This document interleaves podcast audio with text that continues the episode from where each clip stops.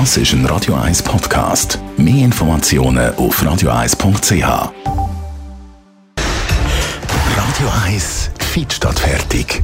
Mit dem Personal Trainer Rolf Martin wird Ihnen präsentiert von Swiss Ablation.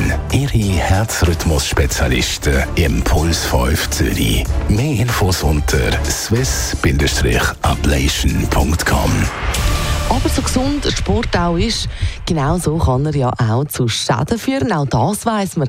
Rolf Martin, unser Fitnessexperte. Schäden vom Sport, da reden wir heute nicht von Verletzungen, sondern von langfristigen Folgen. Du sagst nämlich, Sport sei immer einseitig und überbelastend.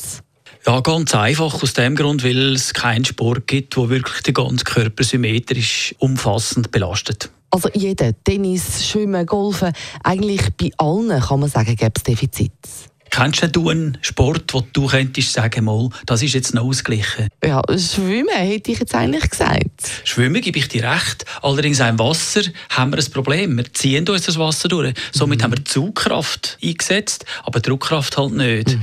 Dann ist Wasser hat immer den gleichen Widerstand und so ist es, dass die Muskulatur einfach nicht kann sich weiterentwickeln und der Kreislauf wird natürlich mehr belastet und das kann man mit Krafttraining kompensieren. Aber im Endeffekt ist Schwimmen gerade noch die ausgeglichenste Form Sport, was es gibt. Stell dir vor, ein Beispiel, der Fußballer er braucht Beinmuskulatur. Der mhm. Oberkörper der bambelt ein bisschen mit und gleicht mhm. aus.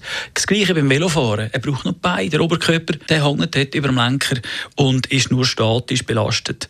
Und so gibt es einen Haufen Sportarten, die absolut einseitig sind und eben mit der Zeit dann schlussendlich so eine muskuläre Disbalance verursachen, die in der Regel der Rücken dann darunter leidet, dass muskuläre Disbalance dann sich sofort im Rücken bemerkbar macht. Und die Einseitigkeit, die sieht man also bei diesen Sportlern, wie sie schief stehen, stehen, zum Beispiel Tennisspieler, die Schulter höher oben ist, weil die Muskulatur jetzt bei einem Tennisspieler oder Badminton, Squash, was auch immer, die haben in der Regel das rechts und sind dort raus dann natürlich ein bisschen stärker oder in der Regel stärker als links. Also muss man das kompensieren und du sagst eben, Velofahren, Tennis, Schwimmen, egal welche Sportart du ausgleichen ist wichtig, eine andere Belastung. Wie wichtig ist es denn, dass wenn man das ausgleichende Krafttraining macht, dass das genau abgestimmt ist auf den Sport, wo man regelmäßig macht? Ja, dort müssen wir eben die muskuläre Disbalance kompensieren. In der Regel geht das nur mit Krafttraining, außer der Tennisspieler. der Tennisspieler will theoretisch einfach das Racket könnte in die andere Hand nehmen, aber das ist ja auch schwierig. Da bleibt noch Krafttraining und dort müssen die Leute dann einfach schauen, dass sie ausgleichendes Training machen, das ja schlussendlich auch noch einen positiven Effekt hat auf den ganzen Körper.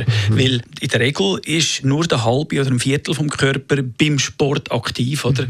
Man schaut mal zum Beispiel beim Golfer, der ja in der Regel auf eine Seite abschlägt, aber unmöglich auf die andere Seite kann abschlagen Und das muss unbedingt korrigiert werden, sonst ist ein Rückenproblem vorprogrammiert. Also dann bleiben wir doch gerade mal beim Golfen. Wie viel Training braucht es dann als Ausgleich? Minimal?